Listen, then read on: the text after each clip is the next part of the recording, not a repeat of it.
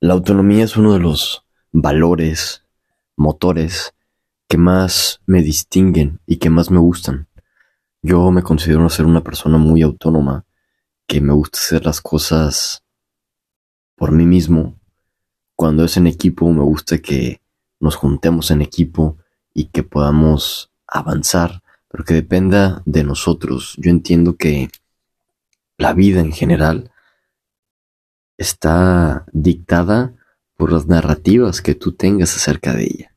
Y por lo tanto no hay nadie más que nos diga qué es lo que tengamos que hacer. No hay nadie más que nos diga cuál es nuestro propósito. Ni Dios, ni el universo, ni nadie. Somos nosotros los que nos planteamos ese mismo propósito. Y por lo tanto, yo creo que cada uno de nosotros tenemos una gran responsabilidad el vivir es una responsabilidad que tenemos que asumir y que tenemos que desarrollar. Nosotros somos los que decidimos qué es lo que tenemos que hacer de nuestra propia vida.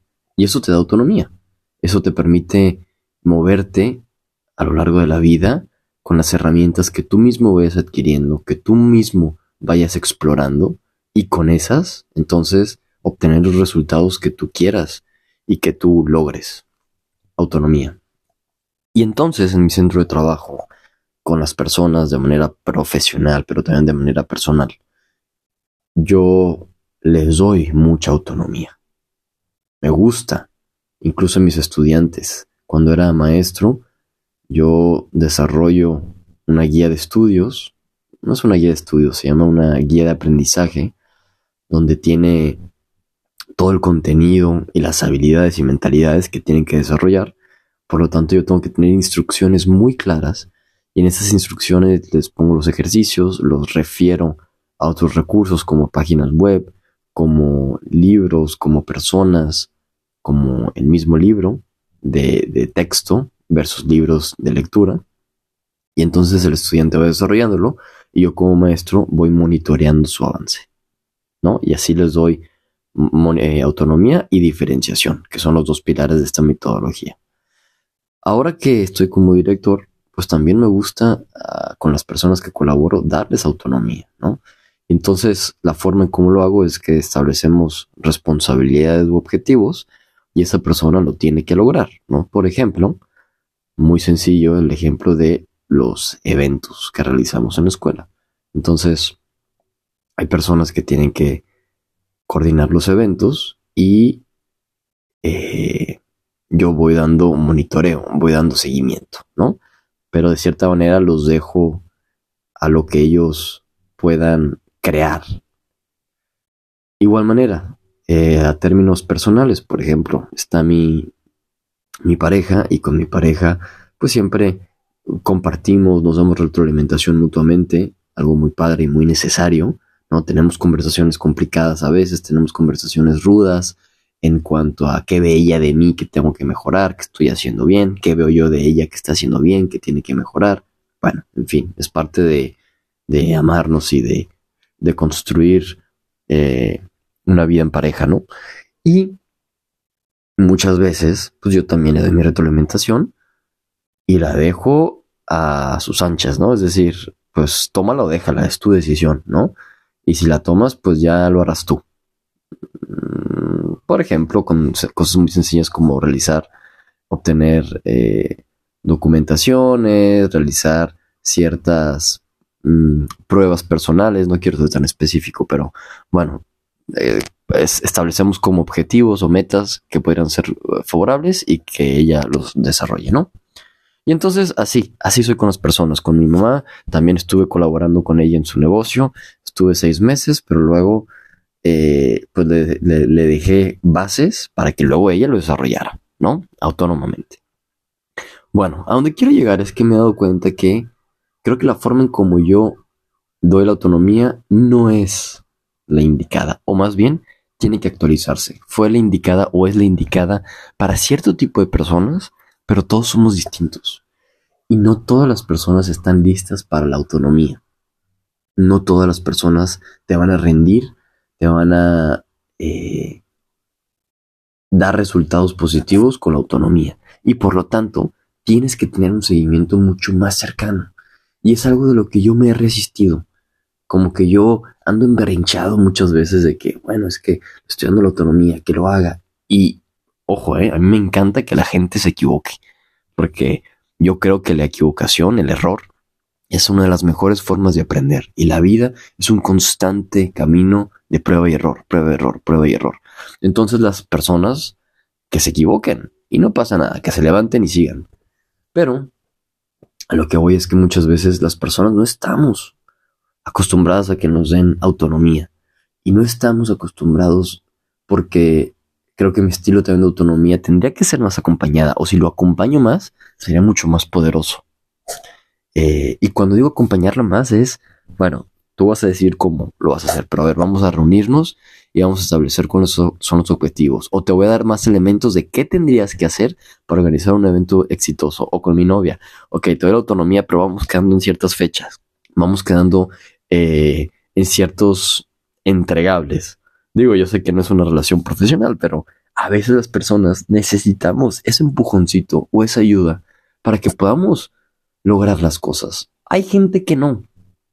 Y creo que esa es la clave. Poder conocer muy bien a las personas que me rodean para determinar cuál es el nivel de autonomía que cada una de ellas necesita de mí. Y yo como líder, hablándolo profesionalmente, tengo que ser muy astuto y poderle brindar a cada una de las personas lo que necesita realmente de mí. Ese es mi papel. Ese es mi papel. ¿Cómo voy a apoyar de mejor manera a las personas para que funcionen? Y yo no estoy en un puesto ejecutivo donde tengo que ejecutar las cosas tal cual. Yo tengo que poder eh, establecer el gran mapa para que cada una de las personas lo recorre y lo ejecute. Claro, ese es el modelo ideal. Ya en la práctica sí tengo que ejecutar muchas cosas y esto también aplica para mí mismo, ¿no? Que también últimamente ha estado terrible. Cómo establecer objetivos y establecer un mapa y poderlo lograr. Pero bueno, aquí la cosa es la autonomía. Eh, y eso, eso creo que es. Yo siempre he sido muy autoexigente conmigo mismo. Eh, he hecho de mi autonomía uno de mis mayores bastiones, uno de mis mayores fortalezas, ¿no?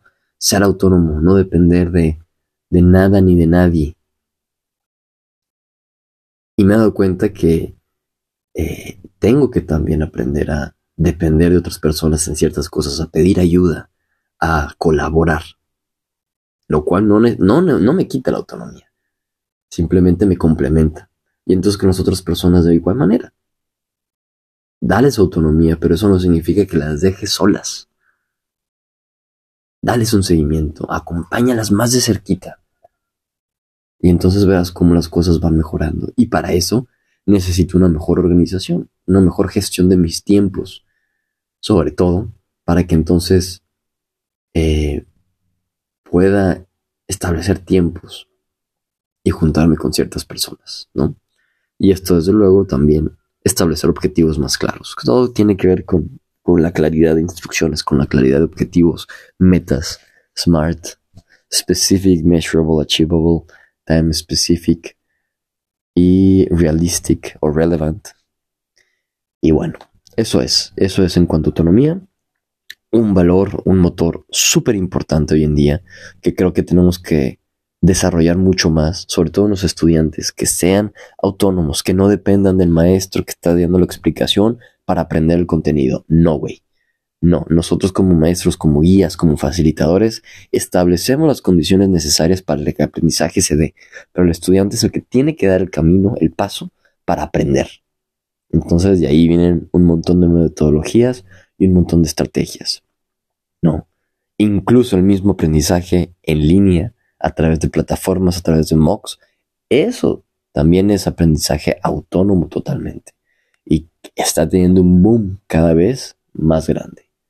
La vida es encargarnos nosotros mismos de su desarrollo, es responsabilizarnos. Y sí, estamos atrapados en un sistema que funcione de ciertas maneras, donde no necesariamente la meritocracia es una realidad, donde influye mucho en dónde naciste, con quién te desenvuelves y que este brinco social es muy complejo, es muy complicado y muy pocas personas lo pueden hacer.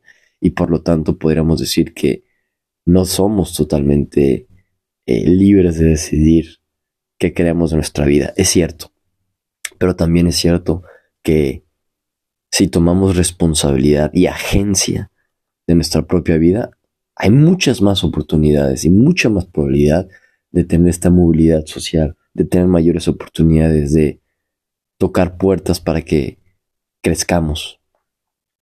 Es muy complejo el problema de raíz, socialmente hablando, pero desarrollando la autonomía tenemos muchas más probabilidades de progresar y de tener la vida que queremos.